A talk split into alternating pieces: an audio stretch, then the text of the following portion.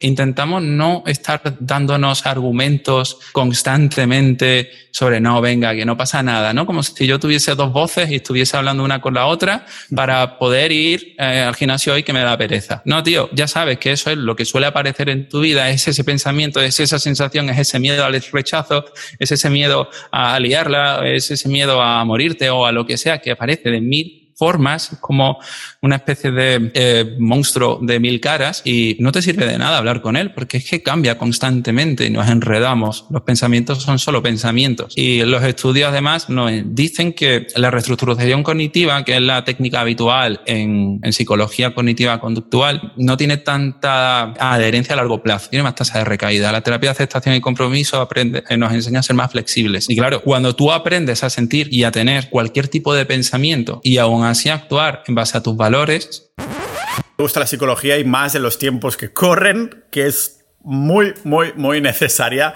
para no volvernos locos, que al fin y al cabo es lo que vemos en las estadísticas. Cada vez gente con más depresión, cada vez gente con más ansiedad, estrés y todas estas cosas. Y casi que parece que como más nos queremos entender, más nos estresamos, ¿no? Entramos en, esta, en este círculo vicioso de, de, estrés y ansiedad del overthinking, que llama el inglés, de pensar las cosas demasiado, cuando a lo mejor en la antigüedad estábamos haciendo cosas manuales de toda la vida y no pensábamos más de una o dos cosas durante el día que teníamos que solucionar y eso nos sacaba la mayor parte de la energía. Así que para hablar de estas cositas que tanto nos estresan y tanto nos, nos llevan a pensar demasiado las cosas, he traído a Darío, que es un psicólogo y también miembro de Sociedad.ninja. Y además hemos estado hablando y parece ser que vamos, bueno, hemos hecho un trato así de estos virtuales, que se va a venir al podcast de forma recurrente porque siempre había querido un psicólogo uh, que, que, viniera al podcast de una forma con cierta recurrencia, cada cuatro, cinco, seis semanas más o menos. Va a venir a un episodio en el podcast en abierto, lo que estáis escuchando hoy, lo que vais escuchando hoy, y después también otro, eh, vamos a hacer otro episodio encerrado para los miembros de Sociedad.ninja, del cual él, él, es miembro. Y por esto lo conocí, ¿no? me invitó a su podcast, entonces ya, ya hace tiempo. Eh, seguimos hablando dentro de los chats de Discord de Sociedad.ninja. Y al final le dije, hostia, pues tendrías que venirte a mi podcast de forma recurrente porque creo que puede molar mucho lo que podemos hacer. Así que voy a hacer este paréntesis para deciros qué es esto de Sociedad.ninja, la que yo y Darío somos miembros. Pues básicamente es la gente que escucha el podcast de forma recurrente o lee mis blogs de forma recurrente y quieren formar parte de una comunidad de multipotenciales, aprendices de todo, maestros de nada, que al fin y al cabo nos molan un montón de cosas. No tenemos por qué compartir la misma opinión, pero quizás sí que compartimos el mismo interés, ¿no? Dentro de Discord, de nuestros chats, tenemos uh, temáticas como Bitcoin, negocios online, permacultura, conspiraciones, actualidad, uh, relaciones, todo tipo de cosas, lógicamente también psicología, historia, un montón de cosas que hace que los casi 700 ninjas de la vida, los 700 miembros, pues estemos ahí activos y haya debates muy interesantes, algunas veces acalorados, otras veces no tanto. Pero sea como sea, pues aparte de esto también tenéis episodios exclusivos como los que voy a ir haciendo con Darío, Darío dentro de, de, la comunidad, pero también vamos a hacer más en abierto. O sea que vais a escuchar más de mí y de Darío juntos en este podcast en abierto, Pau Ninja, y también el de, el de Sociedad Ninja. Así que ya sabéis, por menos de lo que cuesta una inflación española al mes, podéis uniros a sociedad.ninja para apoyar este tipo de contenido, escuchar más y formar parte de una comunidad de miembros con intereses similares. Así que, sin haceros esperar más, vamos a hablar de el sufrimiento y de por qué es el consejo que le daría a mi yo de 20 años. Y voy, a hablarlo aquí con Darío en el podcast multipotencial de Pau Ninja.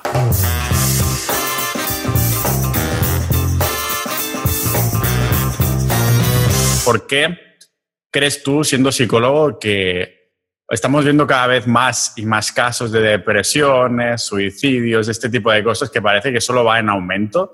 y, que vamos a peor, ¿no? ¿Qué, estamos haciendo mal? ¿Es algo relacionado exclusivamente con cómo tratamos a nuestra mente o así? ¿Cuál es tu opinión de esto? Bueno, la verdad es que en psicología hay como chorrocientos paradigmas y cada uno puede, puede hablar desde psicoanálisis, puede hablar desde la gestal, desde la sistémica, cognitivo-conductual y los estudios en realidad nos van llevando a que al final todo es comportamiento, y si todo es comportamiento, tendríamos que ir a, las leyes del aprendizaje. Entonces, em, nos damos cuenta de que todo puede reducirse al reforzamiento negativo. Esto llevado a, tierra significaría algo como no quiero pasarlo mal. Me explico, ¿vale? Em, la evitación del, dolor forma parte del ser humano, forma parte en realidad de todos los seres vivos. Eros y Tánatos son los principios del psicoanálisis, eh, búsqueda del placer, evitación del sufrimiento, y estamos viviendo en una sociedad que cada vez va reduciendo más y más eh, todo el malestar. Es decir, eh, el corto plazo está cada vez más anestesiado, por así decirlo. Es decir, Tú vas a Amazon, pides rápido, te llega rápido, tienes hambre, pides un globo, eh, cada vez se da más eh, comida precocinada, llegas al supermercado, está ya todo hecho, eh, queremos más azúcar, queremos relaciones cada vez más rápidas, queremos todo ya y cada vez aguantamos menos el sufrimiento. Esto también tiene una base budista.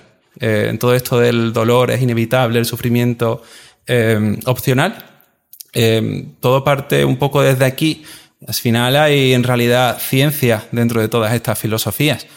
Y claro, el paradigma que empieza a estar cada vez más en auge es el del contextualismo funcional. Y esto es como volver un poquito a las raíces. Esto es volver a lo que ya funcionaba, que es la modificación de conducta, con unos toques más humanistas. Empezamos a hablar entonces de, oye, mm, si te das cuenta, todos los problemas psicológicos pueden reducirse a la evitación del dolor. Y ahora te voy a lanzar un reto, Pau, no te lo había dicho, pero quería lanzarte un juego. Quiero que me digas em, un problema psicológico, el que sea, el que sea, da igual. Y te voy a explicar desde este paradigma por qué puede ser evitación del sufrimiento. Vete a lo más loco incluso. Bueno, aquí en verdad parece que no está evitando nada. Sí, un problema psicológico te refieres como que me venga a la cabeza así en general, un problema eh, de este sentido del rollo. Alguien que eh, por ejemplo, puedes hablar de, puedes hablar de depresión, celos, em, ansiedad, ansiedad social, un trastorno obsesivo compulsivo, em, trastorno de pánico con agorafobia, em, miedo a las alturas, eh, miedo a los insectos, no sé, cualquiera, cualquiera. Hay incluso la procrastinación, si, si te pones. No, un problema psicológico diagnosticado, pero. Sí, eh, bueno, realmente voy a decir uno que cada vez estamos viendo más casos, la gente se los autodiagnostica, pero también se los diagnostican, y es esta la. ¿Cómo se llama? El tener la, mm, la falta esta de atención, ¿cómo se llama el término ahora mismo? Que, te, que no tienes atención a las cosas. El TDAH, guau, sí, vaya berenjenal te han metido. Pues de hecho es muy interesante y recomiendo leer a Marino Pérez porque hace un análisis de, de todo este trastorno. Hay quienes sí que apuestan un poco por los problemas neuropsicológicos y apuestan por lo tanto por la psicofarmacología, pero en realidad lo que sabemos es que más se acerca a un problema del comportamiento en el que, por ejemplo, eh, estaríamos evitando la impaciencia estaríamos evitando eh, las prisas. ¿Y qué es lo que ocurre con la evitación? Con el reforzamiento negativo, que normalmente no solo aumenta y además mantiene cualquier problema. Aquí nosotros normalmente eh, utilizamos metáforas. las terapias contextuales, que es lo que hay eh, por encima, ¿no? Es lo que engloba todo el paradigma del contextualismo funcional eh, subyace, dentro subyace la teoría de los marcos relacionales, que esto es súper interesante porque es la manera conductual de explicar cómo funciona eh, la cognición humana. Más allá de lo que ya sabíamos hasta ahora, que echa aguas por todos lados. Nosotros ahora sabemos desde la teoría de los marcos relacionales cómo se están reforzando y extinguiendo ciertos pensamientos, ciertas ideas, ciertas reglas. Al final hablamos de reglas. Es muy interesante, demasiado técnico, teórico a lo mejor. Y claro, como es el lenguaje el problema, también puede ser la solución. Al final en psicoterapia lo único que tenemos. Eh, no decían los budistas algo como que no puedes viajar al fondo del mar si eres una estatua de sal. Agua es lo que tenemos, agua es lo que utilizamos.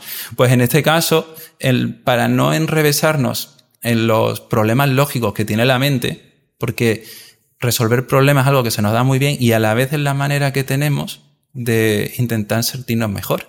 Es decir, cuando rumiamos, cuando nos preocupa algo, empezamos a entrar en esos bucles constantemente haciendo reducciones cortoplacistas de esa ansiedad que experimentamos, pero que luego se dispara y empezamos y seguimos y seguimos. Entonces, utilizamos metáforas como esta, esta muy sencilla, muy clásica, y va a ayudarnos para explicar un poco cómo funciona todo esto. Si tú un día vas de casa al trabajo, en mitad te encuentras a un perro, el perro puede darte miedo y querrás quitártelo de encima. Para quitártelo de encima, probablemente quieras lanzarle algo de comer, tal vez un bocadillo o un chuletón, qué sé yo. Y tú, eh, así te lo quitas de en medio, el perro se va hacia donde sea y tú continúas tu, tu camino. Te puedes imaginar, Pablo, qué ocurre al día siguiente. El perro está... Ah, ah pues que el, el perro querrá comida. Exacto, el perro vuelve, no viene solo, pero cuidado porque esto le ha pasado a mi padre. O sea, estábamos reformando una casa familiar había un perro ahí que no paraba de ladrar, o sea, estaba con un murito y tal que no podía pasar, pero siempre cuando mi padre salía en el patio, y le empezó mi padre a dar comida. Y al final, claro, el perro ya le ha dejado de ladrar y mi padre oh, los huesos estos del cordero, dádmelos a mí que se lo vaya al, al, perro este este fin de semana, no sé qué, ¿sabes? O sea, como que al final se ha vuelto incluso amigo con, con, con eso, pero perdona, continúa ya. No, no, no, no. Eh, pero bueno, es cómo funciona la ley del aprendizaje y está bien. Entonces, al final, los perros van aprendiendo que eso es lo que tú haces y eso es lo que les das. Pero es que tú también aprendes a solucionar ese problema a corto plazo y sigues así, ¿no? Tú fíjate que cuando empiezan los celos con alguien, por ejemplo, estás en una relación, eh, en el, primer, la primera inseguridad que nace casi como sin, sin que te dieses cuenta, de repente la cubres haciendo una pregunta. Oye, ¿con quién vas? Eh, oye, ¿estará en línea? Eh, oye, mira, me ha dejado en un visto, ¿no? Y vas haciendo ese tipo de cosas que poco a poco, igual que a los perros, eh, van alimentándolos. Cada vez vas teniendo más perros y tú cada vez lanzas más bocadillos y por lo tanto tendrás que invertir cada, cada vez más tiempo y energía en hacer esos bocadillos. Llegará un momento en el que ni siquiera te dé tiempo a ir al trabajo, a ir a donde sea. ¿Ves como en estos celos? Llegará un momento en el que ni siquiera te dé tiempo a vivir tu vida porque estarás constantemente controlando a ver qué hace tu pareja. O sea, te refieres que una persona que sea celosa, si va, o sea, como apretando estos celos, alimentándolos, pues entonces cada vez tendrá más y más celos y será cada vez más y más fácil que tenga celos. Exacto, es como que no toleramos, no aceptamos ciertas respuestas emocionales que da nuestro cuerpo y para ello desarrollamos sutiles y a veces no tan sutiles estrategias de evitación. Y si te das cuenta, en la mayoría de las cosas esto es lo que ocurre. Es lo que nos ancla a, un problema. Los problemas psicológicos bien definidos son todas aquellas, todos aquellos comportamientos que son relativamente repetitivos, eh, que además nos alejan de la vida que queremos vivir. Ese es más o menos una, una definición sencilla.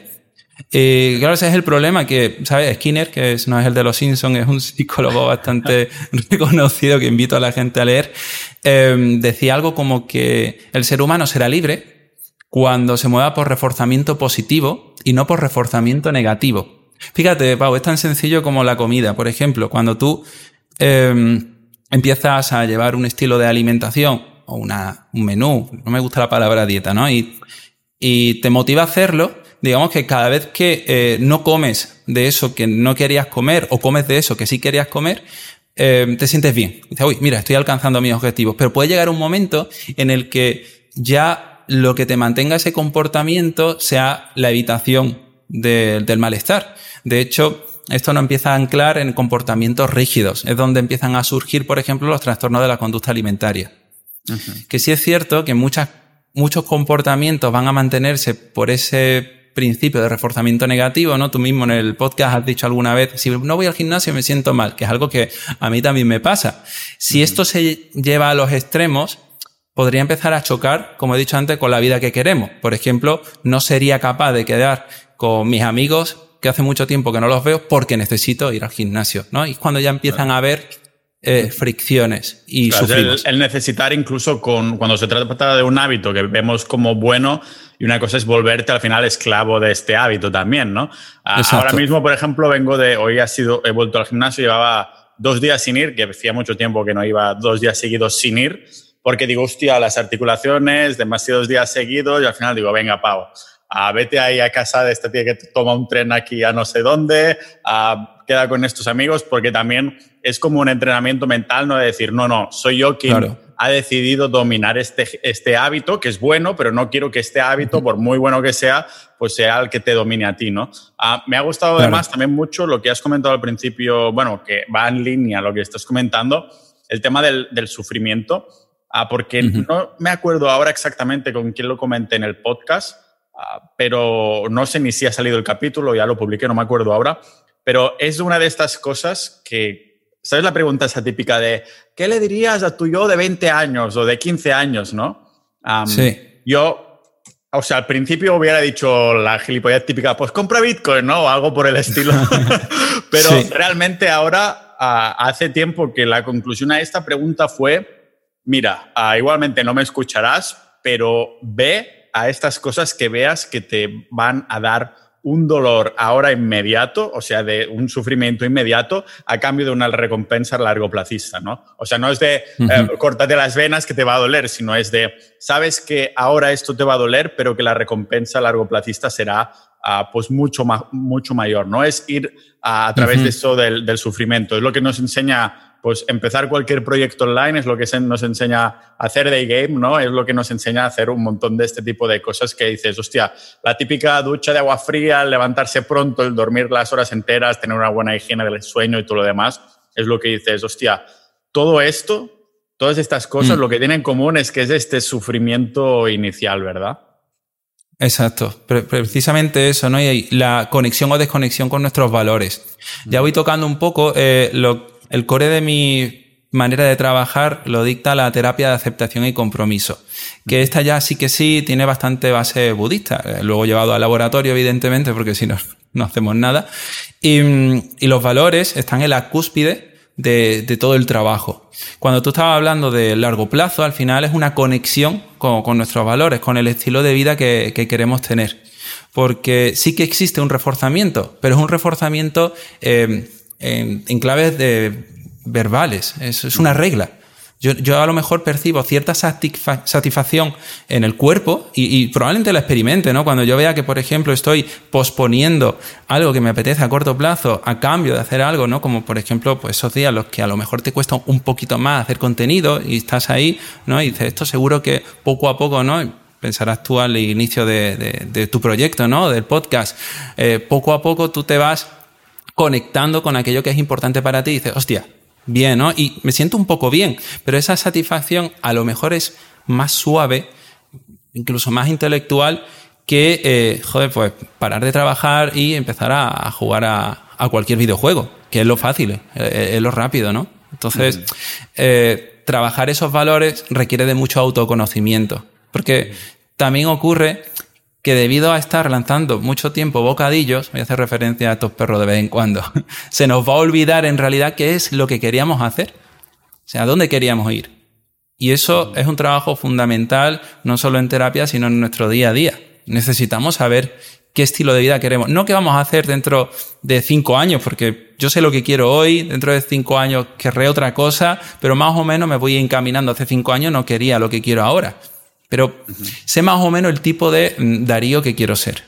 Y yo tengo que hacer experimentos con eso, por supuesto, con mucha exposición eh, o mucha aceptación, la palabra exposición un poco fría, al dolor, ¿no? Eh, oye, sé que, por ejemplo, el miedo, eh, el miedo a... Yo, he tenido muchos, muchos años, tuve miedo a conducir y porque me da mucho miedo el caos, ¿no? Un poco el descontrol, o liarla. Ni siquiera matarme, sino liarla, cometer un accidente y que me echen la bronca. Eh, y eso es un miedo que va apareciendo en mi vida de diferentes formas. Es como un pasajero que va acompañándome si yo fuese el conductor de un autobús, va, aquí detrás siempre y me va acechando. A veces se va al fondo y otras veces se acerca, ¿no? El típico borracho del autobús que entra y todo, lo estás mirando todo el rato y estás prestando ahí esta atención ahí de a ver qué va a hacer, ¿no? Eh, exacto, y a veces lo escuchas como muy, flojito y otras veces te grita al oído y hace hostia mierda, ¿no? Está ahí como eh, acechando y hace que tus comportamientos se vean como muy influenciados y que incluso a veces lo evites sin querer.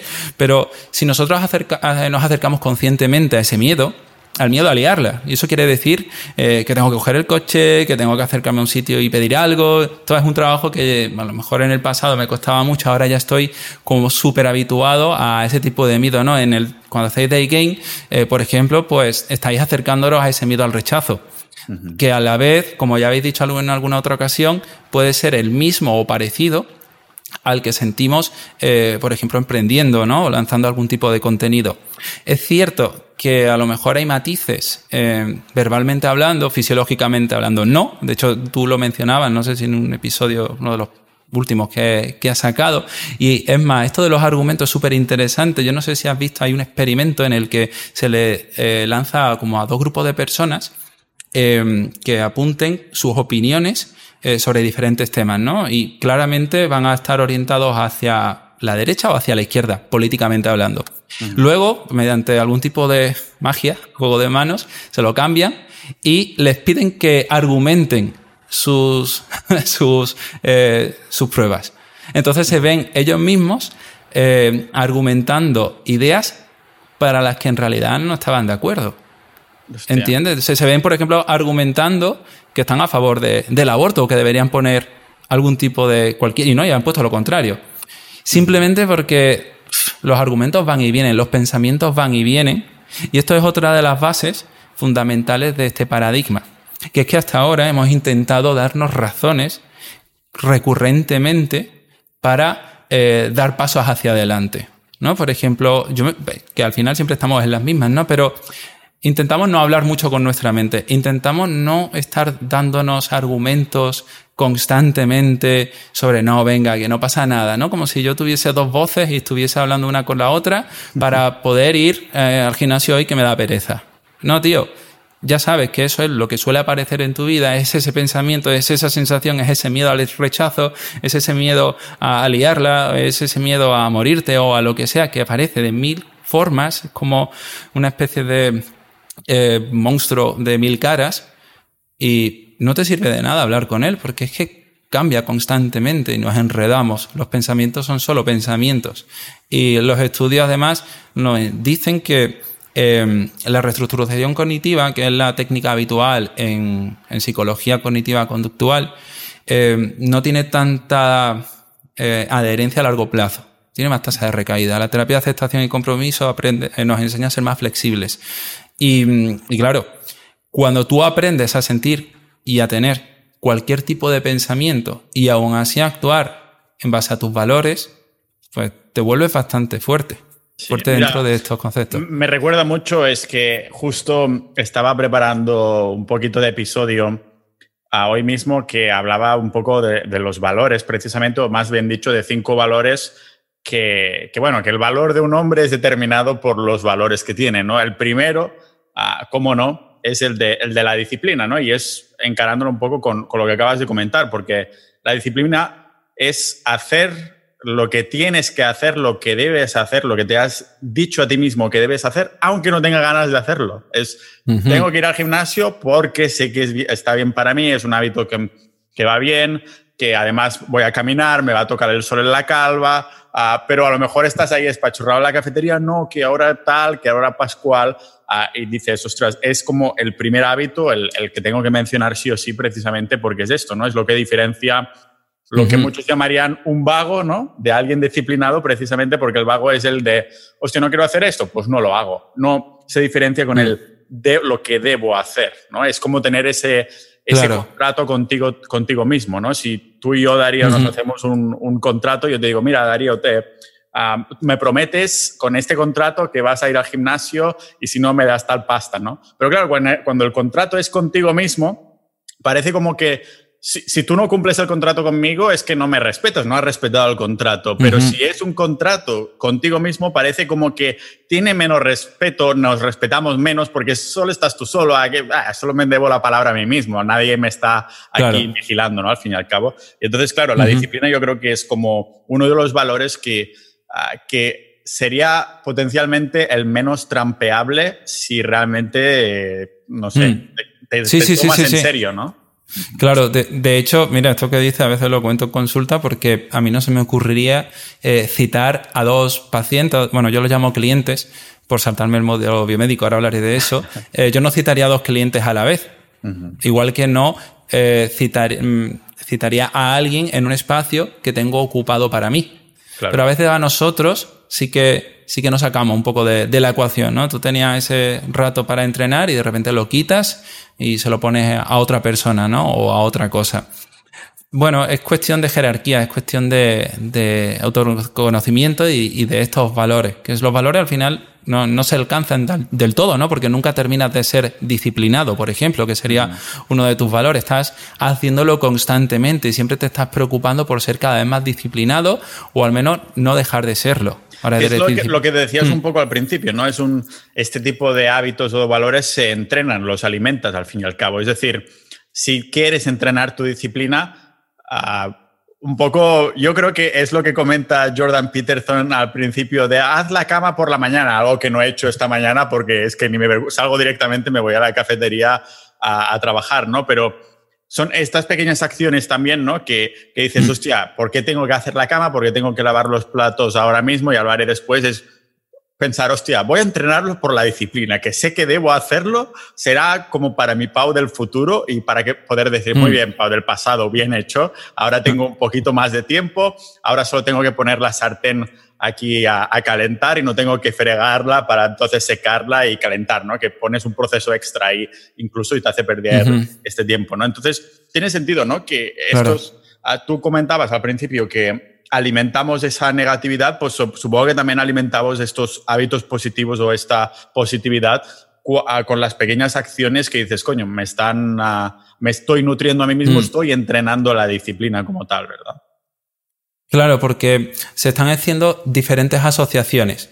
Por ejemplo, eh, Mira, yo antes, eh, cuando digo antes, me refiero a la época universitaria, aunque yo siempre he hecho deporte, arte marcial, alguna vez lo hemos hablado en Discord, que entreno con mi padre, en realidad en la, universidad me descuidé bastante y llegué a ganar 30 y pico kilos más de los que peso ahora, por ejemplo. Sí, sí, sí. Entonces, la sensación de cansancio, para mí, era muy aversiva y no tenía mucho significado. Pero a raíz de exposición y entrenamiento, la sensación de cansancio es algo que incluso, no puedo decir que disfrute, pero sí que busco o que reconozco como el resultado de, por ejemplo, un buen entrenamiento. Entonces, el, digamos que se han dado nuevas asociaciones. Esto es muy guay porque dentro de la teoría de los marcos relacionales, eh, nosotros tenemos dos maneras de aprender. En base a reglas verbales, eh, que llamamos a esto em, Pliance y en base a eh, experiencias, que lo llamamos tracking. Pues pasito, ¿no? Pues como eh, nosotros vivimos las experiencias y en torno a ellas construimos nuevas realidades. Entonces, mediante esa exposición, acercamiento recurrente a la sensación de cansancio o a la sensación de pereza eh, que sientes, por ejemplo, haciendo la cama, vas conectándolo con, oye, pereza no es igual a paso que no quiero hacerlo. ¿No? En consulta a veces mucha gente es que me da pereza, como si eso fuese ya un argumento suficiente para no hacer algo. Entonces, eh, poco a poco lo vas conectando con, oye, pereza igual a, puedo hacer otras cosas, no pasa nada. Cuando alguien está dentro de una depresión, por ejemplo, puede sentir mil cosas a la hora de dar un paso hacia adelante. Y constantemente, además, un debate que se da mucho en consulta, hablamos sobre eh, que el cambio viene de fuera adentro. Haciendo cosas fuera, empiezan a cambiar las cosas dentro. Y a medida que tú vas sintiendo tristeza eh, y actúas, te vas dando cuenta que, bueno, la tristeza va a ser intermitente a lo largo de tu vida, no te la vas a quitar nunca. A lo mejor va a venir por otros motivos, diferentes a los de ahora, pero va a seguir viniendo. Y tú puedes aprender a ser flexible, a actuar en base a tus valores, a no descuidar la vida que quieres, que eso es fundamental. Eh, también lo voy a relacionar, como no, con el day game. Es que yo siempre estoy diciendo uh, eso, ¿no? Que el, day game es como una práctica de mindfulness, al fin y al cabo, estás haciendo eso, desarrollo personal a tope, por eso las personas que, lo hacemos, ya sea épocas o lo que sea, pues cuando vas con grupos de amigos vais a caminar y hay esa mentalidad, la mayoría son emprendedores, les va algún tipo de desarrollo personal, psicología y demás. Y claro, uno de los mantras que nos, decimos, nos decimos, por ejemplo, había un chico que le daba entrar a dos mujeres a la vez o ir en, o sea, lo que se llama un set de dos, ¿no? Y yo, no, es que me da miedo, que, pues claro que da miedo. Y el mantra repetido es, hazlo por la experiencia de referencia. O sea, es como hazlo solo para que tu cerebro lo haya vivido y puedas empezar a conectar todos esos puntos, como saber cómo actúas en una situación así, porque te da miedo por, no haberlo hecho, ¿no? O a lo mejor porque lo has hecho y al principio hubo un blown out, es decir, que te fue mal, ¿no? Pues aún más motivo para volverlo a hacer hasta que te salga bien. Entonces, claro, este, esa relación, ¿no? De, lo que tú comentas, mm. lo que me pasa, que me gustaría preguntarte, es que por muchos aviones que he tomado yo, Darío, no, mm, esa experiencia de referencia parece que sigo teniendo el miedo y estoy empezando a deducir, a ver qué te parece a ti, que podría ser que el miedo al despegue y al aterrizaje y las turbulencias no, o sea, estoy como sin tensión, no, es que esté llorando o algo por el estilo, pero mm. ah, porque la teoría me la sé, no, nunca ha habido ningún avión que se estrellara por turbulencias, ha habido más accidentes por no llevar el cinturón que por que pasara algo en el avión, pero claro, creo que es por el hecho de que la falta de control. O sea, igual que cuando alguien me está, está conduciendo el coche y yo estoy de copiloto, estoy un poco así del rollo, hostia, me gustaría estar conduciendo yo Ah, creo que por mm. el avión va por ahí ese rollo, ¿no? De, hostia, no es que me falta experiencia de referencia, es como una falta de control que necesito tener en mi vida o algo por el estilo. ¿Tiene mm. sentido? Pues, pues, sí, claro, puede tenerlo. Dependerá de en qué te fijes en esos momentos. Habrá algún tipo de pensamiento eh, core que es el que te va lanzando todos esos miedos. Fíjate, es una sensación que yo, por ejemplo, las atracciones, yo voy a los típicos parques de esto de de, pues yo qué sé, tío, montañas rusas y todo esto. Yo siento muchísimo miedo ahí. Sin embargo, me monto un avión y disfruto mucho el despegue y el aterrizaje. Eh, claro, ¿por qué? Porque sí. En realidad los argumentos em, a veces nos pueden hacer perder también mucho en el control porque siempre tenemos una serie de verbalizaciones en torno a, oye, pero estoy sintiendo esto, es esto lo que quiero dejar de sentir, no quiero sentir esto, entonces trato de evitarlo haciéndome preguntas para ver qué es lo que es. Eh, es una paradoja. ¿Qué te podría decir? Bueno, por un lado, que probablemente no estés teniendo la exposición suficiente a ese tipo de momentos, lo cual también normal, porque a no ser que pilles a alguien con un avión y empieces a subir y bajar constantemente con lo cara que está la gasolina, no sé yo si eso sale rentable. Sí, ¿vale? que tener un, jet y económicamente no estoy ahí, un jet privado no. No, es el punto, no es el punto. Bueno, cinco años depende a ver qué hace Bitcoin. Bueno, la cosa, la cosa es que eh, tendría, sería más simple que una vez sientes esas emociones y esos pensamientos, simplemente aceptes que están ahí y no hagas nada más de ruido alrededor. Lo bueno es que sigues viajando, no lo evitas, o sea, evidentemente, si no, no estarías donde estás. Y luego todas esas resistencias, que a veces hablamos sobre la diferencia entre aceptación y resignación, y la resignación tiene mucho que ver con todo el ruido mental que hacemos cuando estamos en ese momento. Es como ir al agua fría, estar así o estar así abierto e intentando contactar al máximo posible con la experiencia. Pero al máximo, al máximo, es casi buscarla casi entrando en el masoquismo. Es como cuando te metes en la cama eh, en invierno y hace frío y están las sábanas que dices, hostia, esta, esta, es mi zona, en esta zona estoy calentito y allí ya no hace falta que lo toque y duermes así como muy encorvado. Pues buscamos que te expandas. De hecho, hay una técnica que se llama expansión emocional que, significa, que se traduce en sentir físicamente abriendo mucho el, el tórax incluso, haciendo como hueco a la emoción para diríamos habituarnos, pero no queremos habituarnos y lo que queremos es aceptarla, disfrutar de, la sensación. Yo tengo un amigo que ha sido ahora campeón del mundo de micromagia. Eh, micromagia es como hago magia, pero solo con o algo así. con, cosas, con cosas pequeñas, sí, como diría Piedraíta.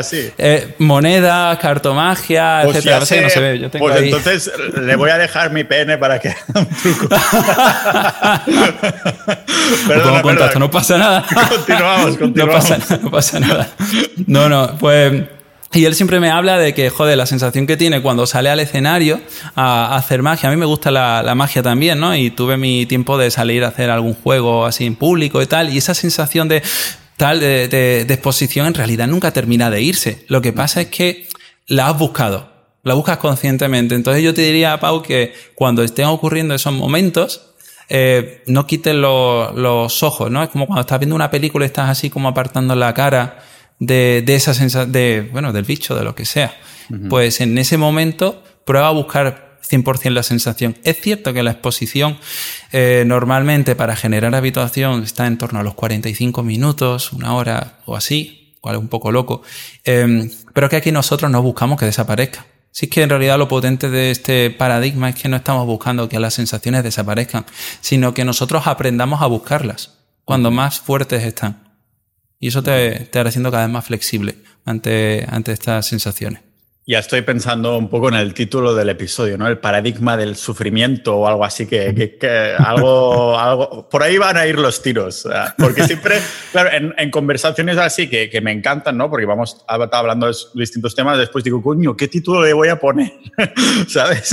No, tengo, no tengo idea del título que le voy a poner, sí.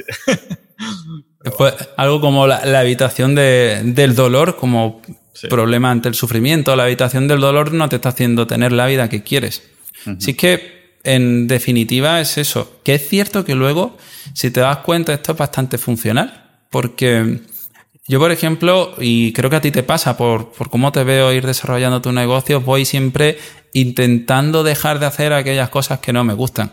Y o bien las automatizo o bien busco a alguien que, que lo haga. Claro, eh, porque, y eso es una evitación. Fíjate, eh, la habitación en sí misma no, no, es mala. El problema es lo que te decía antes, cuando genera fricción con, con la vida que tú quieres. Ese es el verdadero problema. Tú al final estás viajando. Sufres en ese momento, claro, eso, eso, pues, eso te lo llevas.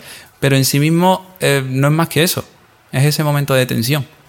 Cuando aprendes a, mm. de, voy a ser disciplinado, subir en un avión que no me gusta para después tener una experiencia mucho mejor largo plazista estando en este otro país, ¿no? Claro, tienes que conectarlo. En, ese momento necesitas centrarte en la experiencia directa, en las sensaciones que tienes en todo tu cuerpo y recordarte que, joder, eso está definiendo, se puede decir palabrotas, se está, está definiendo, está definiendo la vida que quieres. Porque no siempre, no siempre nos sentimos bien, evidentemente. Entonces, necesitas recordártelo. En lugar de estar dándote argumentos, eh, simplemente oye, esto, esto es importante, no tengo que hacer nada con esta sensación. Y es que la verdad, la verdad es que no hay que hacer nada con, con esa sensación, no hay que poner pero antes de las sensaciones. Oh, yo no sé cuánto tiempo tenemos y demás. Sí, me ha sonado, la alarma, pero no era para nada de esto, ¿eh? la tenía activada para nada. O sea, o sea que tranquilo. Tenemos, vale. tenemos, acostumbro a hacer una horita con invitados y aún nos claro, queda, claro, lo sé, lo como media hora o algo así. O sea que, sí, sí, sí, perfecto.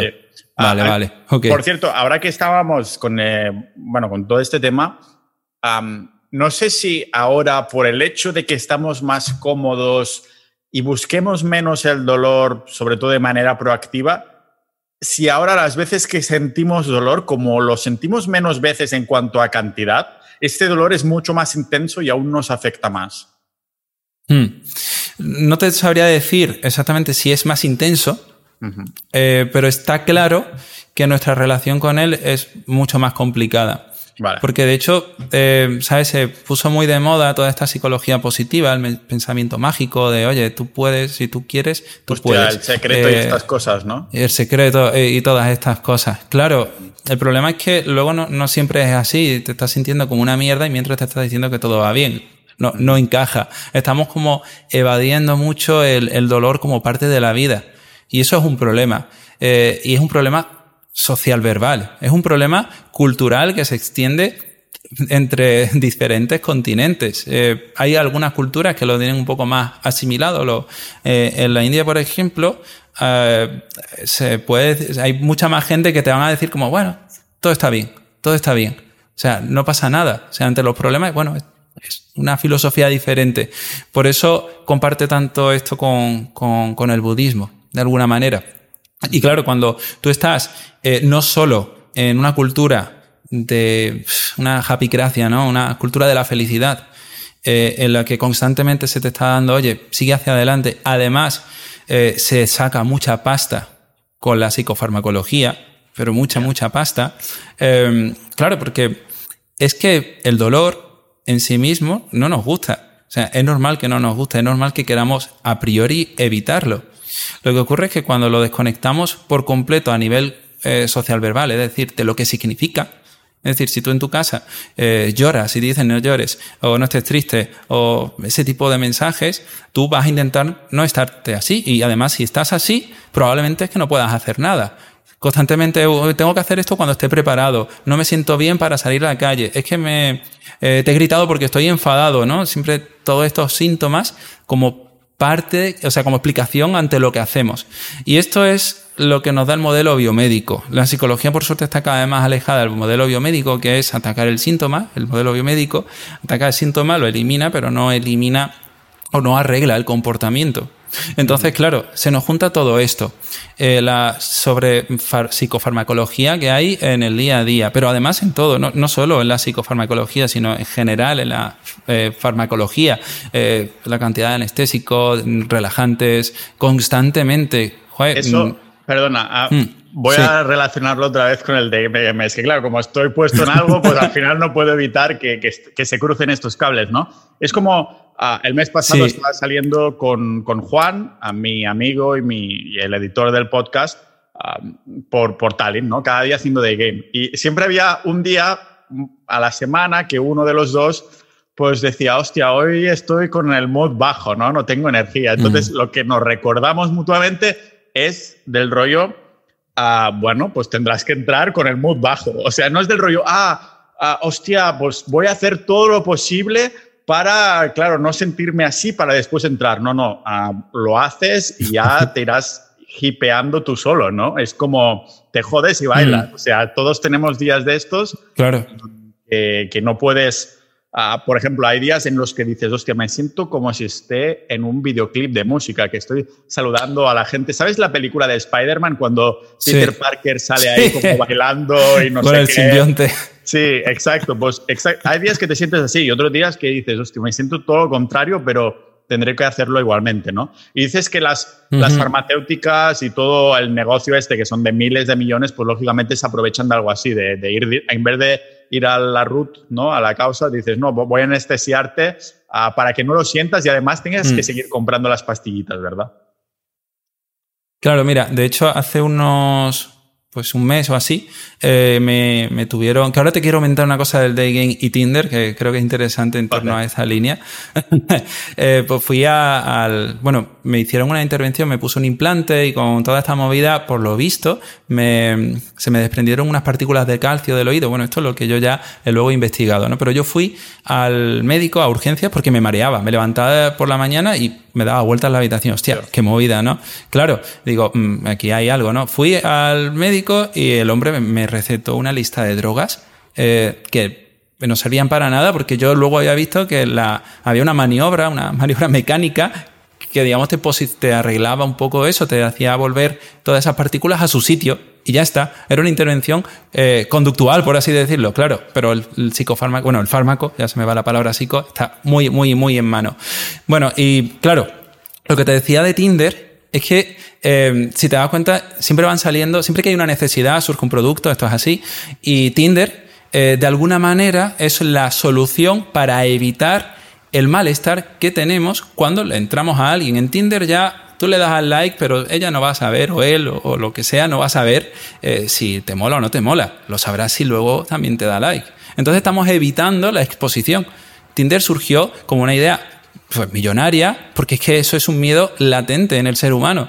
Eh, en el de que no lo, no lo hacéis, que no quiere decir que Tinder no sea útil. Yo lo recomiendo bastante en terapia, cuando no hay posibilidad de conocer a gente. Sin embargo, eh, si hacemos un zoom out a, todo lo que se está desarrollando, hay muchos, muchos parches para la evitación de ese dolor, que en parte no está mal. Es decir, está bien que nuestra vida cada vez sea más fácil y que hagamos las cosas más rápidas, más ágiles, eso, eso está bien, ¿no? Dirían que, eh, que, bueno, cuanto más trabajo nos quitamos, más tiempo podemos dedicarle al desarrollo intelectual, ¿no? Si fuésemos filósofos griegos.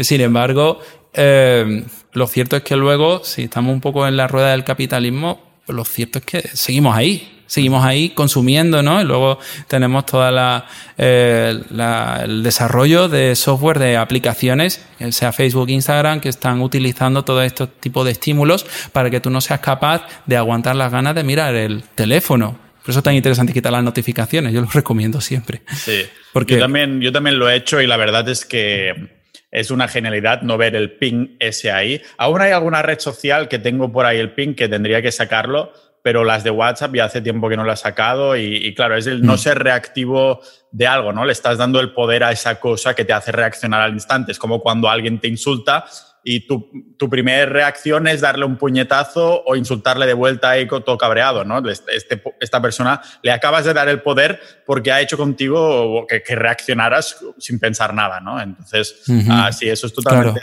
recomendable. Igualmente, ya le digo a la gente que con el day game espera, o sea, es para entrenar puramente tu capacidad de emocional, el, el, calibrado social también y todo eso, porque en el 90% de los casos te van a rechazar el 10% de los casos va, no te van a rechazar, vas, vas a terminar con números, lo que sea, pero igualmente, o sea, vas a tener que maniobrarlo bien. O sea, hay mucho dolor ahí que, estás trabajando y yo simplemente es, e, es un poco, la motivación es esta, ¿no? No quiero después tener que, o mm. sea, quiero encontrarme delante de una situación y decir, coño, Pau, que la entrada esté a esta con la madre, ¿cómo no vas a hacer esto? O sea, tener esa experiencia de referencia para, para decir, uh, ¿cómo no voy a poder hacer esto si hice esto que me cagaba mucho más y lo terminé haciendo? ¿no? Es como un automotivador que no tiene por qué tener que ver con el de game, puede ser con otros aspectos de, de mi vida, ¿no?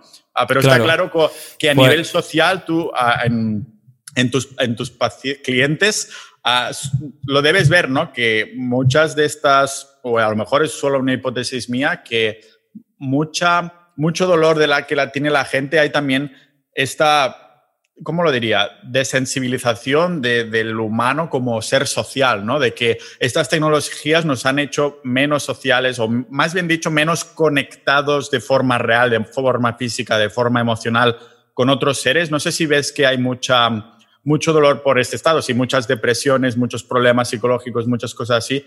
Eh, esa falta de, de buscar el dolor viene en mayor parte o no necesariamente mayor parte en la falta de conexión con estos otros seres humanos.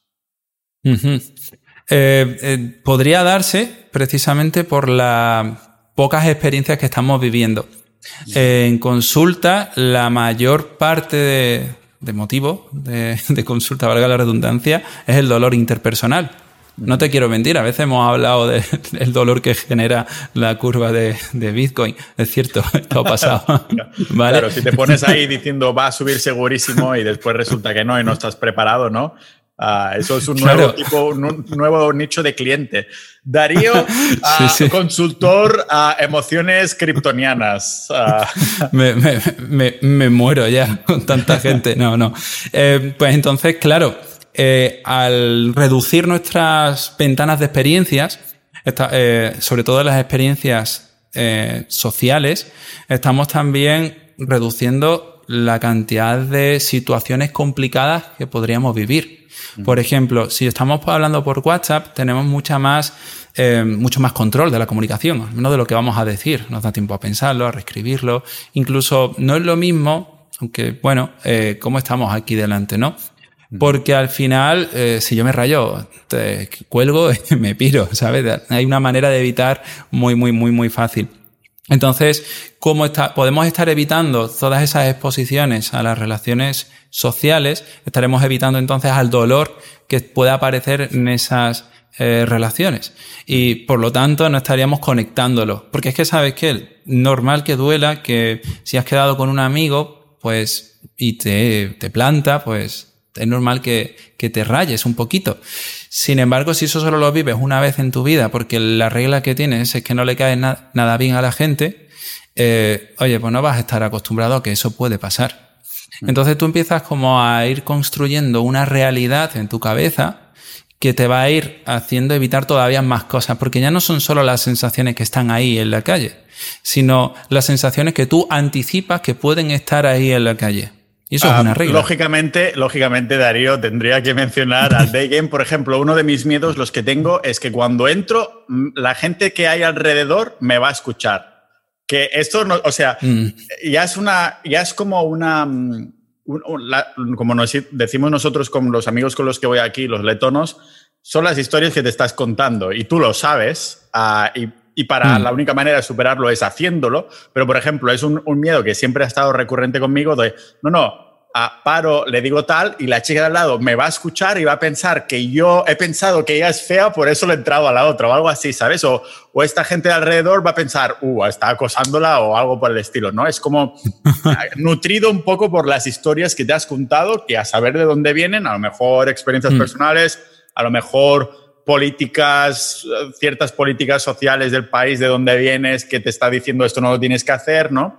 Y en, parte de esto es precisamente destrozarlo. Destrozando es solo lo puedes mm. hacer haciéndolo, ¿no? Diciéndolo a tu subconsciente, mm. ves, te acabo de enseñar otra vez que no pasa nada uh, por el hecho de que, de que te escuchen, ¿no? Sí que es verdad que si hay uh, chicos de mi edad, hombres por ahí o tal, lo hago incluso más fácil porque pienso, van a pensar, vaya puto amo, yo no tengo cojones de hacerlo o algo así, ¿no? Pero el resto de personas me cuento la historia, no, no, que me van a escuchar, voy a esperar a ver si camino un poco más y así ya estoy solo y, tal. Y es eh, un poco en esta línea, ¿no? También yo estoy haciendo las analogías sí, sí, sí, los hombres... no, no, está, está, está perfecto. Está perfecto. ¿Sabes? Eh, ayer, no sé si fue ayer, que, que leí que es Miller, el Flash. ¿Sabes quién es? El que sale haciendo de, Flash en la ah, Liga de la Justicia. Eh, está por ahí perdido, armado, con una capucha, pensando que el Ku Klan va detrás de él. O sea, la historia que ese hombre tenga en su cabeza. Sí, sí, sí. Se ha entrado, ha entrado en eso, ¿no? Cuando eh, empiezas a absorberte eh, por todos esos pensamientos, ¿sabes? Mira, en, en, ACT, la terapia de aceptación y compromiso, la llamamos ACT, eh, de ACT, de actuar en inglés, porque, bueno, la gente que dice acepte no tiene ni idea, ¿vale? Y mm, sí, esto sea, es una fricada mía. Y hay un, una, un principio que se llama difusión. La difusión es una manera de separarnos de estos pensamientos. Tú estabas, los argumentos que me estabas diciendo, estaba pensando que hay muchos que son útiles y otros que no lo son tanto. Eh, la, en ACT, hay muchas analogías con el estoicismo.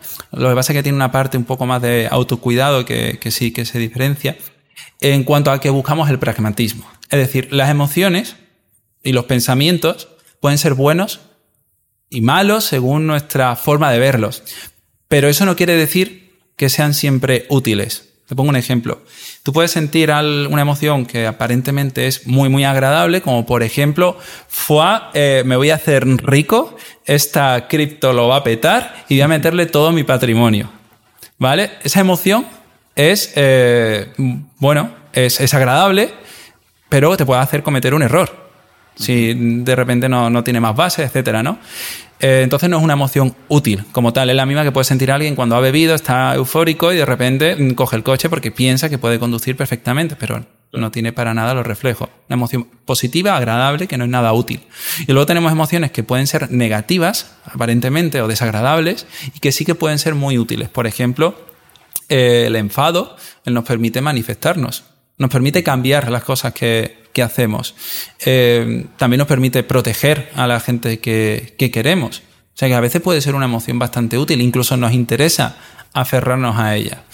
Y claro, para saber si algo es útil o no lo es, hacemos un poquito marcha atrás y pensamos, pero no de la, de la mala, sino de la otra, hacemos marcha atrás y volvemos a pensar en los valores. O sea, ¿qué es la vida que quiero? ¿Cuál es la vida que quiero? en base a eso, que es como una brújula, sabemos si algo es útil o no. Entonces, en toda esa, todos esos pensamientos que tienes tú en la cabeza cuando estás eh, haciendo day game, por ejemplo, eh, habrán algunos que sean útiles y otros que no lo sean. Pero en esencia son solo pensamientos. ¿Sabes? Yo hay un montón de cosas que, que directamente, directamente afronto y me digo algo como, son solo pensamientos, son solo una sensación.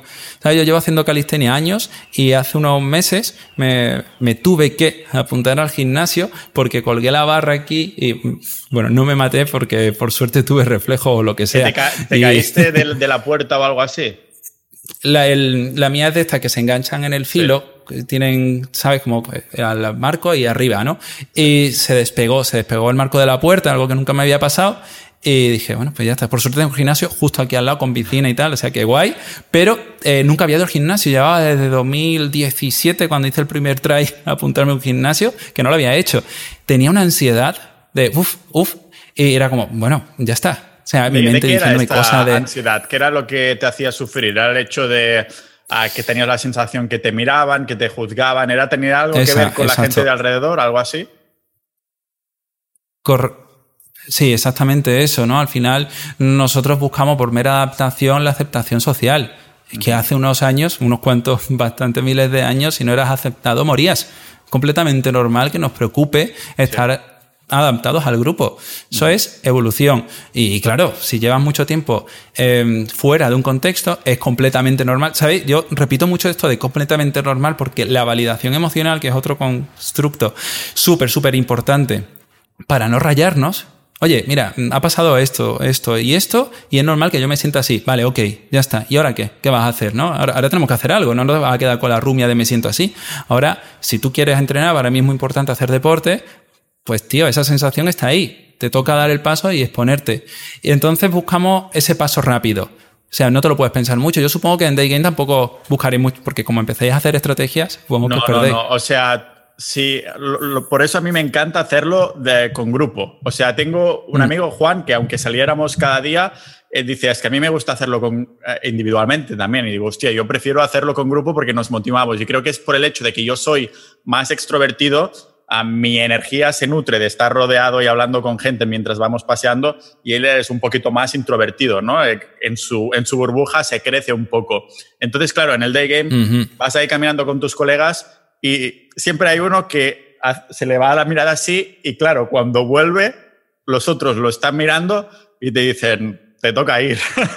y a veces es muy divertido. Por ejemplo, hace un par de días hubo dos que se quedaron mirando así y a, una chica y entonces Claro, se miraron entre ellos y hicieron el, piedra, papel, tijeras para ver qué iba. Es como, por eso se llama game, ¿no? Porque es un juego emocional, pero claro, yo al principio, cuando empecé hace meses, pues también, o años, pero paré y demás, a, las primeras semanas hay muchísima resistencia, en el sentido de que si haces un piedra, papel, tijera, quieres perder para no tener que ir, para no tener que pasar ese, ¿sabes? Pero cuando pasan semanas sientes la, la, emoción, la adrenalina y quieres ganar para decirle al otro, toma, hoy yo voy a tomarme esta oportunidad mientras tú sigues caminando con, con el otro colega, ¿no? Ah, entonces, Claro, cuando hay esa reacción así tienes que actuar rápido, porque lo que no quieres hacer nunca es empezar a seguir a alguien a ver si encuentras el momento perfecto. Por eso, una de las cosas que se, incentiva a hacer es como una pequeña carrerilla, que igualmente tienes que mm. como dar la vuelta y parar así de lado.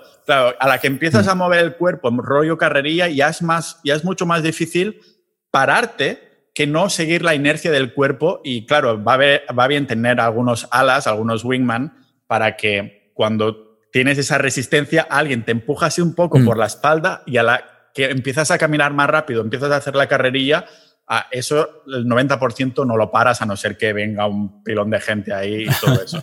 Pero es eso, es como, ¿te acuerdas de Steve de, de Jackass, de la película Jackass, que es ese que, bueno, él tiene una regla que es cuenta hasta tres y nunca no se ha atrevido a hacer algo, no ha terminado haciendo algo después de haber contado hasta el número tres, ¿no? Pues con el day game es eso, es los dos segundos que tienes de pensarlo y ya tienes que hacerlo porque si no sabes que no terminarás haciéndolo por todas las excusas que se te van veniendo a la cabeza, ¿no? Y siempre salen las excusas en voz alta y tus amigos dicen, excuses 101. O sea, de excusas tienes un montón, ¿sabes? O sea, que no, de, eso irá.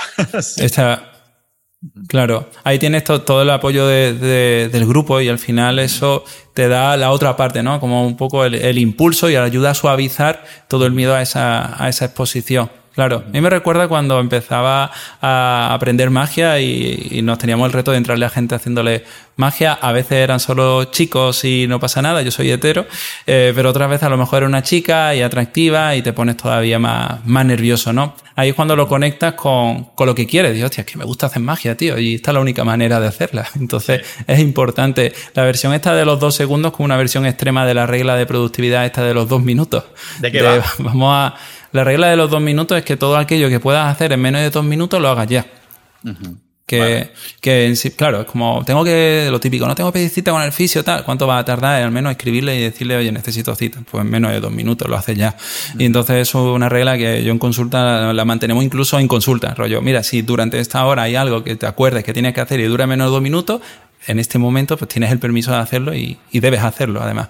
Y claro, esto en, emprendedores y emprendedoras es todavía más potente, ¿no? Por eso muchas veces animamos a lo del producto mínimo viable, porque tienes que hacerlo ya, o sea, a lo pronto, a lo rápido y exponte sobre todo al miedo ese al fracaso, que es que a veces es lo que nos paraliza. Yo creo que por eso lo relacionáis tanto ¿no? con, con todo lo del day game porque al final es inevitable. no sé si salto rápido. pero el, episodio sobre vender con Oscarín, que hablamos de vender, por ese el título se llama Vender es como ligar, porque yo no puedo parar de decir en cada paso que me decía, digo, hostia, es como ligar. Cuando vendes no sé qué, te estás vendiendo a ti, ¿sabes? Y supongo que mm. por eso. Por eso decimos que es una red pill, una píldora roja de Matrix, porque cuando te la dan, ya no puedes volver atrás. Lo dices, pues claro, todo está un poco relacionado y hay mm. esa evolución personal al fin y al cabo que y todos seguimos igual de cagados, pero la diferencia es cómo manejas este miedo, ¿no? Que es lo que estás. Claro. Sobre todo es porque entendamos que lo mismo que hace que una persona entre en depresión, por ejemplo, eh, lo he dejado con mi ex, que es como una situación que puede hacer que alguien entre en depresión en función de sus factores de protección. Ahora hay muchas cosas que me recuerdan a ella, entonces empiezo a evitar todas las cosas que me recuerdan a ah, ella. Y eso hace que cada vez vayan cerrando más y más y más en mí mismo. Ya no quedo con mi grupo de amigos porque es que también eran amigos de ella, ya no voy a esos sitios donde estaba ella. Joder, es que ya ni, ni la ciudad o el pueblo donde vivo me, me gusta porque me, todo me recuerda a ella. Esa red eh, es la misma que explicaría, pero de otra forma, un poco lo que hacéis vosotros en el Day Game, en el sentido de que esa misma exposición que hacéis cuando acercáis a alguien que os interesa, es lo mismo que es lo que podréis estar haciendo cuando deis un salto para atreveros en un proyecto o en cualquier cosa que, os da miedo, ¿no? Porque estáis construyendo una regla que es esa filosofía en cuanto a la actitud. ¿No? Ya es un estilo de vida. Entonces hay como muchas Em, muchas señales o muchas acciones que simbolizan eso que estás haciendo. No es casi como, eh, bueno, la bestialidad en todo esto sería la religión, ¿no? En una religión hay como un montón de, eh, de movidas que van recordando lo que es esa religión, es como una regla máxima. Y luego nosotros tenemos nuestras otras reglas. Todo esto estaría explicado desde la teoría de los marcos relacionales. Todos son asociaciones. Sí. Claro. Hostia. Darío, em, hemos estado una horita casi, bueno, entre que le sumo la intro y todo eso. me ha pasado el tiempo volando, ah, por eso te dije, igualmente cuando me invitaste también a, tu podcast y demás, también me pasó volando, hicimos menos tiempo que lo que hemos estado aquí, pero por esto, estás más que invitadísimo, espero que vengas de forma recurrente. Ahora cuando dejemos de grabar, ya te hablo cinco minutitos un poco de, este tema, pero que me ha encantado. Y se nota que dominas el tema, que te dedicas a esto, así que muchas gracias, tío. Muchas gracias, la verdad que a mí también me ha gustado mucho y todavía me he dejado cosas que no. Sí, mejor, mejor, así tenemos chicha, tenemos chicha para el episodio. Sí, sí, sí, sí, sí. Muy bien, muy bien. Pues muchas gracias, Pau. Un abrazo, te Darío, adiós. Un abrazo.